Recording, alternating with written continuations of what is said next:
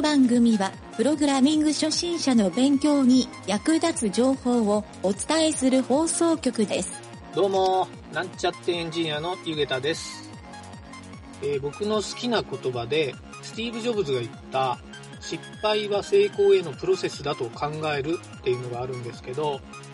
失敗を恐れないということも一つの才能なんですね。それでは、なんちゃってラジオ始まるよ。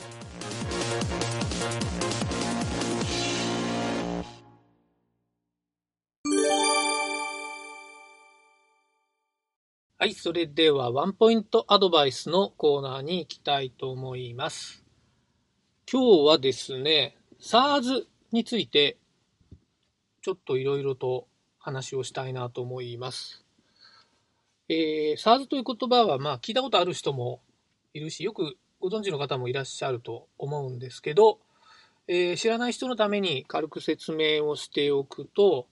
これはですね、ソフトウェア as a Service の頭文字で SaaS って書いて SARS っていうふうに呼ばれているんですけど、インターネットのソフトウェアを提供するサービスの提供方法ですね。まあ、サービスのことですね。まあ、世の中のインターネットサービスの大体が SARS に当てはまると思います。で、これはですね、利用するユーザーがソフトウェアをインストールせずにクラウド上で使えるというのが特徴で、えーまあ、インターネットブラウザとかスマートフォンを利用してアプリケーションやソフトウェアをサーバーで実行するっていう形態ですね。はい。結構この SARS っていうのがですね、非常に便利で、まあ、クラウドっていう言葉が出てきてから言われるようになった言葉なんですけど、これに合わせてですね、他にも PARS とかですね、IaaS っていう言葉も出てきていてですね、えーこれもちょっと簡単に説明すると、PARS というのは、プラットフォーム as a Service の略で PAAS って書くんですけど、これはですね、ソフトウェアが実行されるプラットフォームを提供するっていうサービスのことです。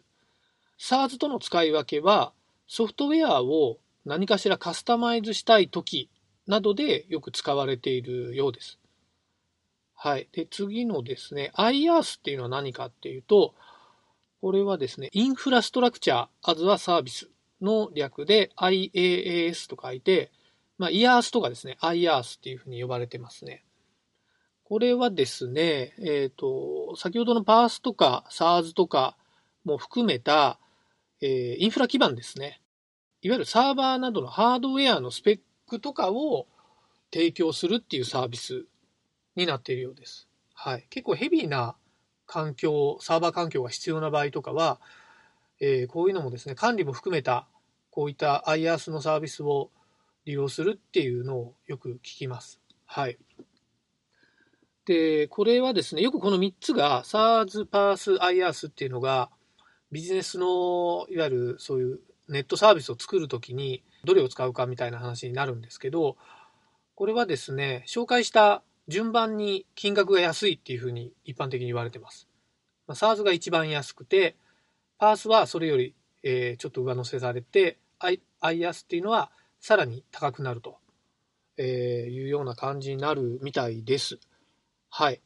で、今日ちょっとこれを取り上げて紹介したいなと思ったのは、実はこういったサービスが非常にこう増えてきている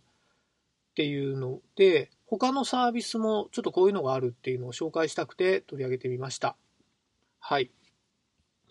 えーちょっといっぱいあるんで、だだっと言ってみますね。最初に紹介するのが MAAS。これは MAAS というふうに呼ばれていて、モビリティアズアサービスっていうふうに言われてます。はい。えモビリティアズアサービスって何かっていうと、まあ、人がこう移動するときに必要な自動車とかバスのような交通機関を、まあ、今時のですね、サブスクリプションみたいなサービスにしたものっていうふうに、まあ、サブスクリプションだけでもないんですけど、えーまあ、便利にしたものっていう感じですね。はい。えー海外の事例として、オーストラリアのウィーンで、えーこれ結構明確に書いてますね。年間で365ドル支払うと、オーストラリアのウィーンの市内で、そう電車とか交通機関、多分タクシーとかバスとか全部なんだと思うんですけど、それに乗り放題っていうプランが結構生まれてえー、結構これはですね、人気があるようですね。はい。日本だと、実はトヨタ社が愛知県にもう村を丸ごと作って、そこでいろんなこう、科学的な実験をしていると。まあ、トヨタの自動運転っていう技術を利用したモビリティサービスっていうのを、そこのですね、街で実験して、まあ、世の中に出していこうかなっていうような街をですね、作っていてですね、僕もそこに行きたいなとは思ってたんですけど、えー、まあ、なかなかですね、魅力的な感じですね。はい。あとはですね、OAAS と書いて、えー、これなんだろう、オフィスアズアサービスっていうのもあるらしいですね。はい。これはですね、最近増えてきてる、あの、コワーキングサービス、東京都とかでは結構、もう駅前にいっぱい、僕の知り合いとかもやってるんですけど、コワーキングサービスっていう、あの、なんかスペース貸しの仕事場提供のスペースがあるんですけど、えー、もうそういうのをですね、OAAS と、オース、オーアースっていうんですかね。はい。っていうふうに言われてるらしいです。他にも、えー、これは何だろう、L、L アース。はい。LAAS と書いて、L アースっていうのがあって、これは、ライブラリーアザサービスっていう、まだ国内ではやってるところないのかもしれないんですけど、ニューヨークの、えー、図書館が始めたサービスっていうことらしいですね。はい。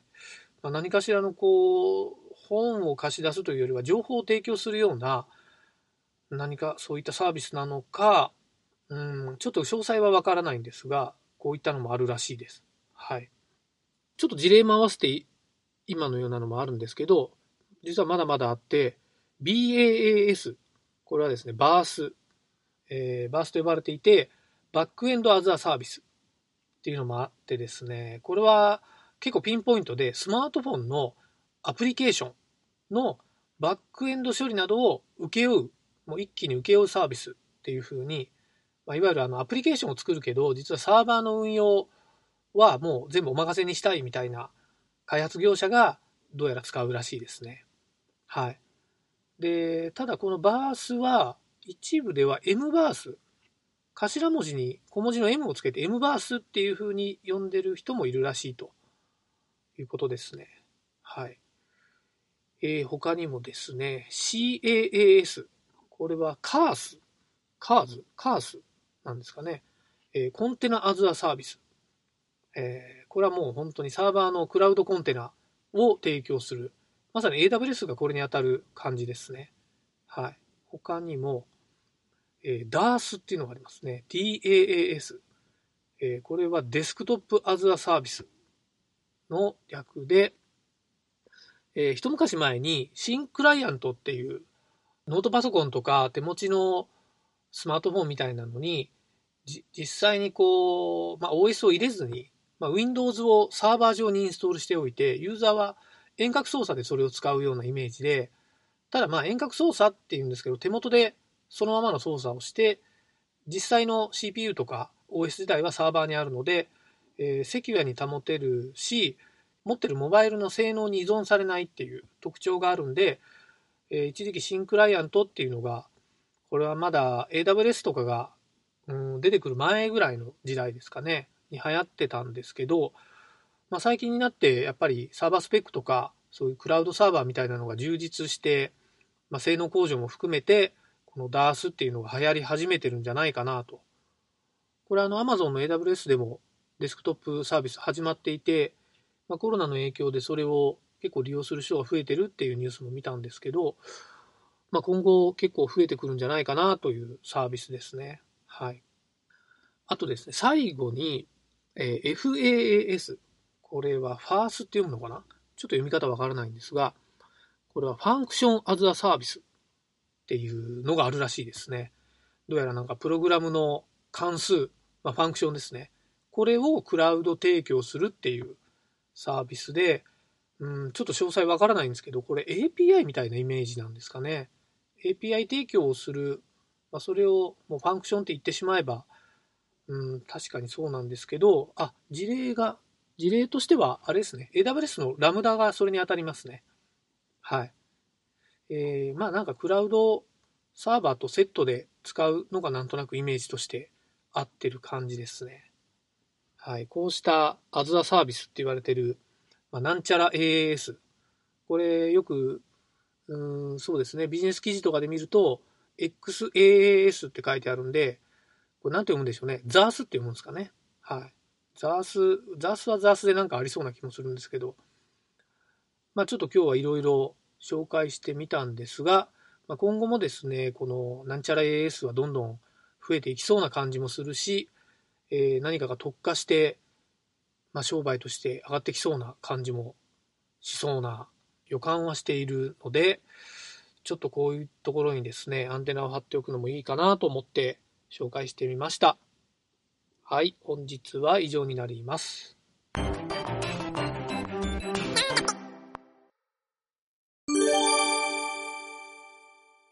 はい、それではプログラミングレッスンのコーナーに行きたいと思います。これまでブラウザーの JavaScript コンソールを使ってプログラミング学習をしてきたんですけど、今回から何回かに分けて Web ページを作るときの JavaScript の実践的な使い方を学習していきたいと思います。はい、今回はですね、HTML ファイルで JavaScript を実装するやり方とその注意点をいくつかご紹介します。えー、まずですね、HTML ファイルで JavaScript を実装するにはですね、何パターンかの方法があります。はい。えっ、ー、と、どれを使うかっていうのはその時によって違うので、どれか一つだけ覚えればいいというんではなくて、全部のやり方をしっかり理解しておくことが重要なので、今日はそれを勉強してみたいと思います。じゃあですね、JavaScript の HTML 実装のその1番目。はい、1番目はですね、スクリプトタグのプログラム記述というのがあるんですけど、まあ一番シンプルなやつですね。えっ、ー、と、スクリプトっていうタグを作って、その中に実際に JavaScript のプログラムを書き込むと。まあこれまでやってきたようなまあ、エレメントの選択をしたりとか、えー、何かの値を計算したり、数を数えたり、まあ、if 文、for 文を書く、みたいなことが、このスクリプトタグの中で行うことができます。はい。もう一つは、その実際にプログラムの中身をですね、外部ファイルとして外に置いておくんですね。はい。それを実際にスクリプトタグの SRC 属性でファイルを読み込むっていうことができます。先ほどのですね、直接プログラムをタグの中に書き込むのと、この外部ファイルを使うのは、えー、ちょっと明確な違いがいくつかあるので、そこの注意点を覚えておく必要があります。えー、まずですね、プログラムをそのまま書き込むときは、そんなに何も気にすることはなく、プログラムのまあ、発生タイミングとかそういうところはですね、気を使わないといけないんですけど、えー、この SRC 属性を使って外部ファイルを読み込むときは、このファイルの読み込みが完了したかどうかっていう状態が必要になります。今日じゃないんですけど、後ほど AJAX っていう処理についても学習していきたいと思うんですけど、HTML のファイルにはいろんな、まあ、CSS とか画像とか外部ファイルを読み込む機能がいっぱいついてるんですけど、そうした外部ファイルの読み込みがちゃんと完了してるかどうかっていうのを JavaScript では都度ですね、判定して進めないといけない場面もあるので、プログラムの読み込みが完了してから動作を開始するみたいな処理も必要になる場合もあります。そういった場合は、えー、その判定を書かないといけないっていうのを頭に置いておきましょう。はい。ちょっと戻りますが、JavaScript の実行の記述方法、その3ですが、タグに直接書き込むっていうやり方ですね。はい。この番組でも何度か登場してきてるんですけど、属性にイベントなどを書き込んで、そこに JavaScript を直接書くことができると。例えば、ボディタグとかにオンロードっていう、ボディの読み込みが完了したら実行するっていう簡単なプログラムをそこに書くことができるし、先ほど言った SRC 属性と連動してですね、その中にファンクションを書いておいて、ボディのオンロード属性にそのファンクション名を入れると、実際にそのプログラムが、実行されるというような状態を作ることもできます。はい。まあ、大きく分けてですね、今話した3パターンですね。スクリプトタグに直接書くやり方と、スクリプトタグの SRC 属性に外部ファイルとして JavaScript のプログラムを書く方法と、タグの中のイベント属性に書く方法。まあ、この3つですね。はい。この3つをちょっと覚えておいてもらいたいんですけど、ちょっと余談になりますが、実はあの JavaScript っていうのは結構いろいろと進化していて、まあ今でもですね、毎年のように結構新しい機能が加わったりしてるんですけど、大きく分けてですね、HTML5 より前の、まあ、HTML4 以前ですね。4以前と HTML5 より後っていうこの HTML のバージョンによって、え、スクリプトタグの書き方が大きく変わっているので、この点をちょっと歴史として知っておくのがいいかなと思うので、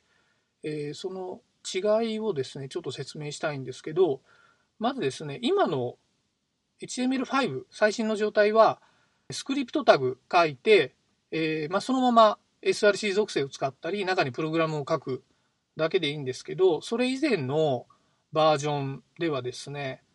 スクリプトタグの中にタイプ属性っていうのを書かないと実行されないっていうブラウザが結構多かったんですね。はい。タイプ属性って何を書くのかっていうと、テキストスラッシュ JavaScript っていうこの MIME って言われる情報ですね。はい。これをちょっと書かないと実は実行されないっていうこともあって結構それによるトラブルも過去には発生してた感じですね。はい。この辺はちょっと何でしょうね雑学として覚えておくのがいいのかなと。はい。あとですね今回最後のポイントとして注意点っていうのをちょっと解説しておこうかなと思います。はい、これはですね、外部ファイルの、えブラウザキャッシュについてっていうのをちょっと説明しておきます。先ほどちょっと非同期の件とか読み込み完了みたいな話をしたんですけど、結構そこにも絡んではくるんですが、基本的にですね、インターネットブラウザーのそういった外部ファイルの読み込みに関しては、全てのデータをキャッシュフォルダーっていうのにえー、収められているんですね。まあ、設定してそういったキャッシュを保存しないとかそういうのも設定もあるんですけど、まあ、デフォルトの設定がそうなっているので通常のユーザーはその設定になっていると考えた方がいいと思います。はい、でこのキャッシュっていうのは何かっていうと HTML のファイルを読み込んだ時にさっき言った、えー、画像とかですねこうしたスクリプトの JavaScript の外部ファイルスタイルシートの CSS ファイル、いろいろな、まあ、動画のデータとかもそうですけど、外部ファイルっていうのを読み込むようにしていたときに、えー、そのデータをですね、一度読み込んだファイルはキャッシュデータとして保存されるっていう機能がついてるんですね。まあ、キャッシュって言ってるのはこのキャッシュデータのことを言ってるっていうことですね。で、もう一回ですね、その同じデータを読もうとすると、ブラウザーはこのキャッシュデータから読み込みをするというふうな仕様になってます。はい。これはですね、ネットの無駄をなくすためにっていうことが、まあ、大前提のブラウザーの仕様なんですけど、実はこれによる障害も発生しやすくてですね、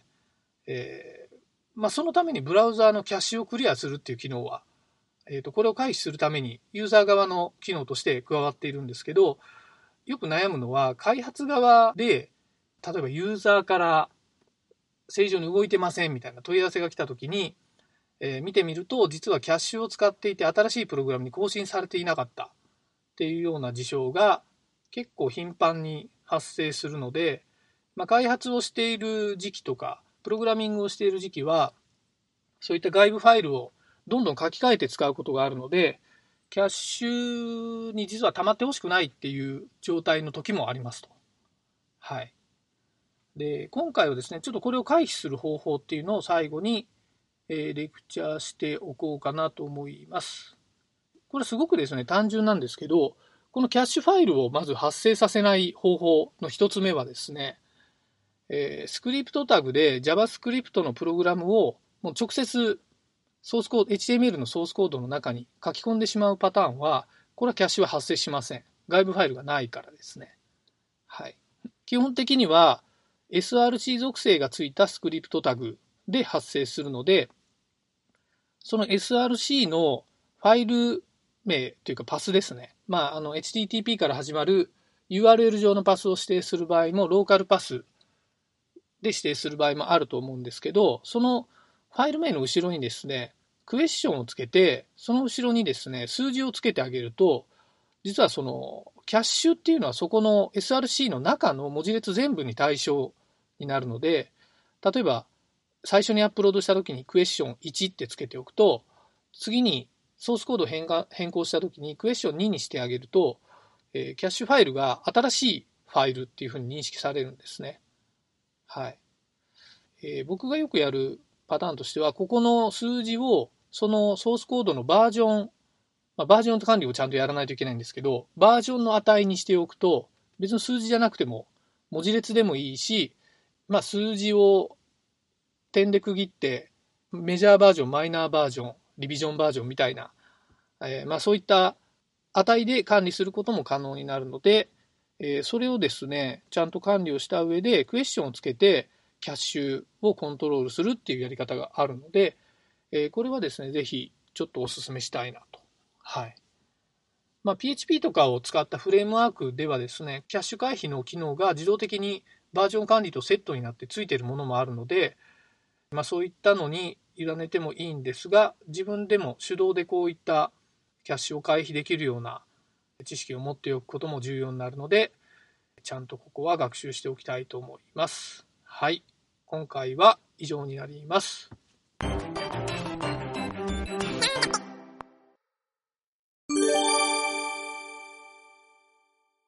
はい、それでは質問のコーナーに行きたいと思います。えー、今回はテラテイルのサイトから、えー、2019年2月16日に投稿された回答が0件の質問ですが、えーと、タイトルが画面をスクロールしていき例えば画面の下から50ピクセルのところに来たらアニメーションが開始するっていうタイトルですね。内容が以下のサイト、アニミスタっていうサイトですね。http コロンスラッシュスラッシュ animista.net アニミスタ .net っていうこれはあれですねちょっと見てみたんですがえーと、CSS のアニメーションとかを作ってくれる結構いい感じのサイトでしたね。はい。なんか、Adobe とかが作ってそうな感じなんですけど、ちょっと海外製品っぽい感じでしたね。はい。このサイトで、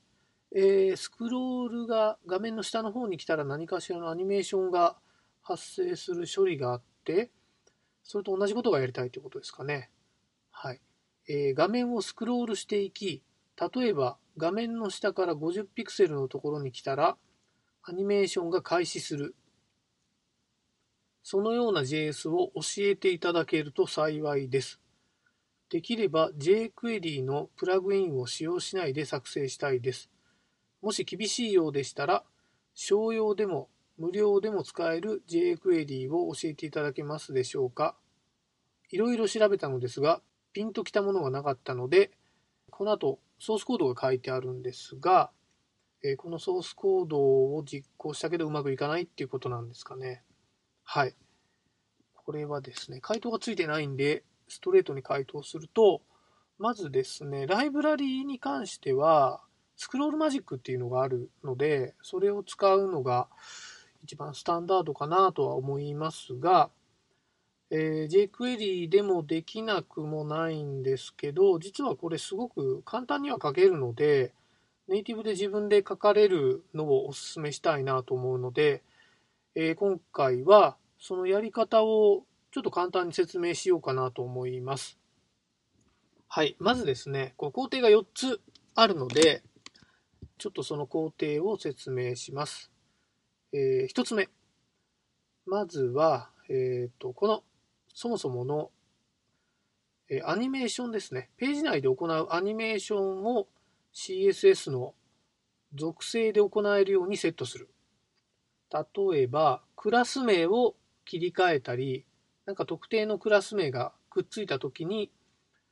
え、発動するようにアニメーションのキーフレームが作動するようにするとか、データ属性でフラグを立てて、そのフラグを切り替えて、まあ、オンとかオフとか、そういったフラグでいいと思うんですけど、切り替えて、えー、アニメーションが動作したり、停止したりっていうことができるようにするっていう CSS のセットをまず作りますと。多分ここまではできているんだと思うんですね。で、2つ目はですね、JavaScript のオンスクロールのイベントのセットをすると。アドイベントリスナーっていうイベントのセットをする命令を使えば、そこにスクロールを入れるだけなので、そうすると画面がですね、スクロールをすると、その都度、スクロールのたびに呼び出される関数をセットすればいいことになります。はい。このオンスクロールっていうイベントはスマートフォンでも動作するんで、かなり便利に使えると思います。はい。で、肝心のですね、ここからなんですが、スクロールをするたびに呼び出される関数の中身に、えー、画面の下から50ピクセルになったらっていう判定を書けばいいだけなので、えー、その判定の書き方はですね、基本的に3つの値を取得すると、画面の下から、画面というかページですね。ページの下から50ピクセルのとこに画面の一番下のところが差し掛かりましたっていうのが分かればいいので、3つの値を取得してみましょう。1つは、まずは縦スクロールの値。まあ、いわゆるスクロール値ってやつですね。今何ピクセルスクロールをしているかっていう値。まあ、縦の値なので、今回はですね、スクロールトップっていうえ値を取得するんですが、ちょっとこの値の取得の仕方はですね、ドキュメントドットスクローリングエレメントドットスクロールトップっていうのをですね、ページ内でこの値が取れるんですが、ちょっと特殊なので説明すると、まドキュメントはいつもの、えー、使っているドキュメント、まページ内のドキュメントになりますね。ここにドットを書いて、スクローリングエレメントっていうのがあります。えー、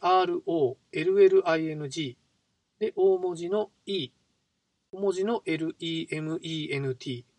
スクローリングエレメントっていう値ですね。で、その中のさらにドットスクロールトップ、SCROLL、大文字の T、小文字の OP、スクロールトップっていう値を取ると、今現在スクロールをしている、えー、縦スクロールの座標値が取れると。はい。結構知っておくと便利なんですけど、ドキュメントのスクロールエレ、スクローリングエレメントっていうのは、もうこのスクロールをの値を取得するためだけに存在する値だと思ってもらって大丈夫です。はい。スクロールを取るにはこの値と。はい。これがまあ一つ目なんですが、二つ目は、えー、表示画面サイズっていうことですね。これは Windows のサイズなので、さっきのドキュメントのスクローリングエレメントではなく、えー、window.innerHeight っていう値を取ります。えー、スペルは、window は window.innerHeight inner 大文字の h 小文字の eight window inner height ですね。はい、これで今開いているブラウザーの中のインナーっていうのは、まあ、ブラウザーは上の方にいろんなツールボタンみたいなのがあると思うんですけど、そういうのを除いたページ内の表示されている部分だけっていうのをインナーハイトっていうので値が取れます。はい。で、3つ目が、ページ全体の縦サイズ。これはですね、縦にずっと長いスクロールスクロールをするから縦に長いわけなんですけど、その全部の長さを取得したいわけですね。はい。これがですね、ドキュメントドットスクローリングエレメントドットオフセットハイト。はい。これで取れます。スクローリングエレメントまではさっきと一緒なんで省きますが、オフセットハイトは、えー、スペルを言うと、ドット OFFSET 大文字の H 小文字の EIGHT、オフセットハイトっていうので、えー、結構この、これ以外にもですね、オフセットハイトはいろんなエレメントに対して使えるので、これは覚えておいても便利だと思います。これでページの全体の縦サイズっていうのが取れるので、この3つの値を計算すると、今、ページの下から何ピクセル目の座標に画面があるかっていうのが求められます。はい、求める式はですね、まず縦スクロールの値プラス表示画面のサイズ。はい、さっきの1番目と2番目の数を足します。その足した値をページ全体のサイズから引きます。そうすると、ページの今下から何ピクセル目にあるかっていう値が出るので、この値が50ピクセルより小さくなっていれば、一番下の50ピクセルより下に画面がいってるわけですから、そこでアニメーションをする対象のエレメントの属性を切り替えてあげると。さっきセットしたクラスとかデータ属性ですね。これを切り替えてあげることによって、スクロールをして50ピクセルより下に来たらアニメーションがスタートするっていうエレメントが実装できるようになります。はい。まあ、少しややこしく聞こえるんですけど、やってみると多分そんなに行数は多くならないんですね。はい。なので、えー、これは一度ちょっと書いてみてですね、自分で実装してもらうと意外と簡単だっていうのが分かってもらえると思います。はい。まあ、同じような方法を使ってですね、えー、まあ、例えばページの一番下に来た、まあ、あの値が0になったらみたいなことで、ページの一番下まで見たかどうかっていう判定をですね、行うことができたりですね、えー、ちょっといろんなセットタイムアウトみたいな繰り返しを自動で行うような処理を混ぜると、ページの一番上まで自動でスクロールするみたいな処理もかけたりするので、えー、結構この辺の組み合わせというかですね、応用をすると面白い処理もいっぱい作れるんじゃないかなと思います。はい。まあこれで多分ご要望には満たされるかなとは思うんですが、とりあえず今回は以上になります。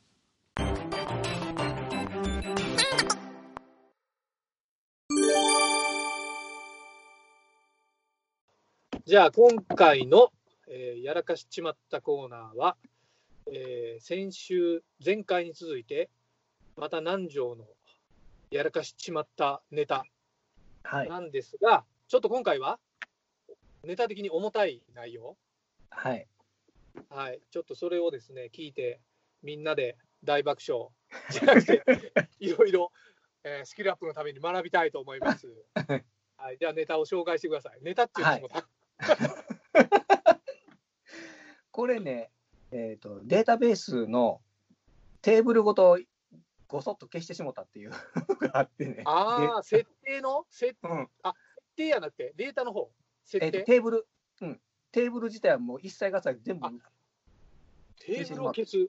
あのね、それがね、なんでこうなったかというと、えっ、ー、と、まあ、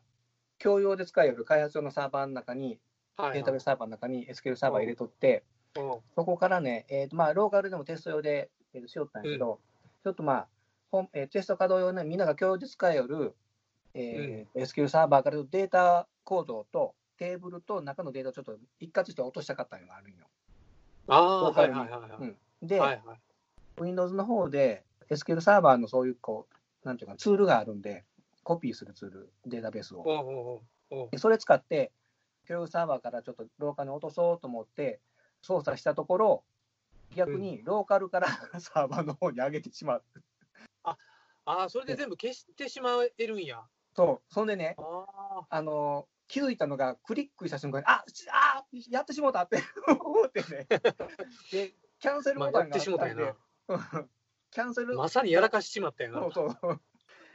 あのちょうどそのツールの画面上に、これでいいですか？実行しますね。OK っていうボタンを押して、あーと思って、うん、もうとっさにキャンセルボタンがあって、キャンセル押したんやけど、うんうんうん、大丈夫かなと思って、いや、大丈夫やないやろ。うん、サーバーが見てみたら、ね、テーブルが全部消えとって、あうわあじゃあ、ここでいうテーブルっていうのは、テーブルデータの方やね。いや、えっ、ー、とね、テーブル、えーと、構造も構成も全部消えとったんや。構造データも消えるの？うんあ。データベースだから中身が全部消えとったら、えー、とか思ってね。あデータベースの中身が消えとるいうこと？うん。えその SQL サーバーのツールってすごいな。そう、その、そういう、こう、あ、そういうふうになるんじゃっていうのも、その時は勉強になったのもあるんやけど、恐ろしい。びっくりしたえー、ないと思って。あでそう、そんななるんや。で、その時におたけびをあげあおたけびを上げてしまって、あーっと、ないって思って。それはなるやろな。うん誰でも叫ぶやろな。周りにおった上司とか、え、どうした？何かあった？って、あ、すいません、消してしまいました。あ、まあ、ええあるあるって、いや、あの、テーブル全部消してしまいました。ええとか言うまあ。それはとりあえず本番環境の前に、えーとうんテストするサーバーやったけんよかったけど、まあ、開発のサーバーやったけん、ちょっと大事なもんも入っとったりしてね、ああ、なるほど。うん、よ4人ぐらいで動かしよったけん、みんなが、ええって、今しよったのにって、あ、そうか。テーブルデータっていうよりは、データベース内のデータがうん消えたから、一切合他のテーブルも全部消えたよ。一切合そうそう切消えた、よ。うん、構造、構成も全部消えたんよなんなんそれ。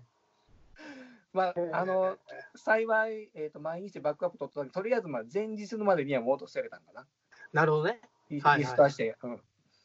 まあ、とりあえずそれで、まあ、1日分ぐらいのあの 損失っていうのはあったんやけど、まあ、丸一日みんなの作業が飛んだわけやな。そう。怖いな怖かった、あれは、でもそのツール怖いなと思ったんで、うん、そんなあ怖いツールある？んや。うん、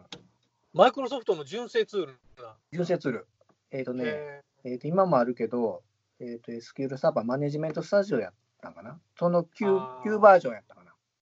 そうなんや。今のバージョンではそういうことないと？あ、わからん、あるかもしれん。構成はちょっとわからあんけど。りそうやな。うんでも、あの、そういった誤操作というか、したとき、うんあの、G メールでメール送ってしまって、こう、あの、間違い取り消しますよっていう、あの、取り消し操作みたいなのあるんかもしれんけど、今ああ、はね、うん。わ、わからんけどよ。なるほどね。へえ、すごいな。怖かったな。そうか。そのツール、使ったことないけん、ようわからんけど、なかなかお恐ろしいツールやな。恐ろしい。ちなみに、この失敗から南條が学んだことは？学んだこと、あのね、うんえっ、と、取り込むバッチファイル作りました。あの、あ、間違えローた。カル。このツールに頼らずにいうこと？そうそう。うん。ああ、なるほど。賢明やね、それは。バッチファイル作。って、で、えっ、と、うんそのツールをもう、しばらく使わんかったの。怖くなって。ああ。うん いや、この、確かにツール使えんよな、その後。トラウマやな、これ、まさに。いや、本当トラウマになって使え、使えなったけんね、もわかるわ。確かに。そうか。アプリケーションってそういうのもあるんやな。トラウマを生むアプリケーション。う。うん、トラウマってあの、ちょっとね、クリックとかそういう操作するのに躊躇してしまうよな、次から。そりゃそうよね。わかるわ。へえ。なるほど。結構それ、Google で検索してみたらいっぱい同じような人出てくるんやないそのツール名とうん、かもしれん。データ。削除みたいな。うん、データ上書きになるのかな。これ言ったら言い言い訳になるんやけど、まあ、あの、データ移行のウィザードっていうのがあって、一画面一画面こう、あの、設定していって、データを移すんや、移すようになるんやけど、分かりにくいよね、なんかその、どっからどこ移しますかみたいなのが、ちょっとこう、言葉の言い回しが分かりにくかったり。これは何？例え、ば、うん。データをアップロードしたときに、上書きしますかみたいなダイアログが出出てきとったん。えっ、とね、出てきと、うん、出てくる。出てくるんやけど、もまたいつものようにエンター、タタタタって 押して、あいや、あのね、えっ、と、そこはね、注意してみよったんやけど、あの、えっ、と、ダダダダじゃなくて、えっ、とね、そのこダイアログの中の、まあ、これ言い訳な、言い訳になるんやけど、言葉の言い回しっていうかな、ちょっと分かりにくかった。サーバー側からローカルに落とすっていうのを、なんか俺うん、逆に捉えとったんだな、その時あーなんか、うん、あ、これでいいんじゃと思って、そのままなる、ほどね。あの、注意のダイアログが出たんやけど、これでいいですか？っていうの。うんでもうんちょっと待ってよ、これ、逆やなと思って、そうガーッと思って。なるほどね。ああ、うんそうかそうかそうか。そうか。ファイルを上書きしてもいいですかっていうのが、サーバー側なんかローカル側なんか確かに分からん言い回しあるよな。言い回しがあって、あなるほどあ大丈夫や、大丈夫や、これ落として正しいなと思って押したのが、そういうことか。これ、どう見ても、これ、あ、どう見ても、あ、これよう考えたら違うなっていうのが、以上でキャンセル、キャンセル。なるほど。いや結構なんかシステム作る側としては、こうデータをそう失敗するっていうのを想定して、リカバリーできるモードをつけるかどうかっていうのも、システムで用意することはできるやんか。ああ、うん。そこはなんかちょっと参考にはなるね。うんうんうん、ユーザーインターフェースの、うん、その、なんていうの、ユーザーに親切かどうかっていうレベルにもつながってきそうな気がするしね。うん、逆にこの失敗したときに、全部消えてしもたっていうときに、うん、ダイアログで元に戻せますかっていう、あの金の温度ですか、銀の温度ですかみたいな、あんなダイアログ出てきたら、紙ツールやと思うやんか。そうやな、紙ツールやな。間違いなく、いや、どうでいいですってなるやんか。どうでええけ戻してくれ。戻してくれ。金も銀もいらんのや。でデータベースやったら、あのログファイルとかトランザクションデータがあるけど、まあ、戻戻せるやんか、一般的に普通に。それ、起動しとったらよ。だけど、その時は構造ごと全部消えとったけど、それ自体も、ね、いや恐ろしいわ。なるほど。いや、もうこの手のね、データ消したネタはね、うん、あの、おもろいし笑えるんやけど、自分がやったと思ったら、本当寒い棒が止まらんのよな。本人はな、もう本当に凍えるよ、もう。あ俺だって、しばらく夜寝れんやろ、こんなことやったら。ねねねねねわかるわ。そのその時はその場で言って、まあ、あの、あーっておおたけび上げたけん、何したか、やらかしたなってバレて、なるほどね。その場で謝って、まあ、復旧できたけんよかったけど、なるほど。まあ、対処を早く、まあ、どうしても、まあ、認めて、まあ、許してくれて、対処できたけんよかったけど、これ例えば、い家ん状況やったら、本当だ、どうしようかと思う。まあ、確かにそうやな。うん、前回も言おったそこの状況やな。あの、うん、言うタイミングは早いほど、怪我が浅なるっていう。わ、うん、かるわ。いやなかなか、これも、ちょっとええ経験したね、ヘビーな。ヘビーかこの経験したから、バックアップのスキルが上がるっていう。なるほど。これを聞いた人がバックアップのスキル上がるかな、それで。上がってほしいな。これ聞いてバックアップのスキル、うん、明日は我が身っていう。やっぱりね。これやっぱりね、本番のサーバーを触ったことあるかどうかも違いが出ると思うよ。あ、そうやね。あの本番データの怖さってあるやんか。ある。うん、そう。いや、やっぱりね、うん、まあ、その、あの臨場感はね、しかもそれを消したことあるっていう、この、このやっぱり経験談。そうやな。ツールに頼りすぎるのもよくないね。やっぱりこう、あバチ組んで。それはそうかもな。あのコマンドレベルでやっぱり自分でバチ組んで、あの、うん、確実にこう、動かすっていう方がいいかもしれない、ね、俺、そのバッチにバグがあったことがあるんやけど。まあまあまあ、ちょっと止まらんなるけん、それは。いやー、じゃあ今回もいろいろ勉強になりました。お疲れ様。お疲れ様でした。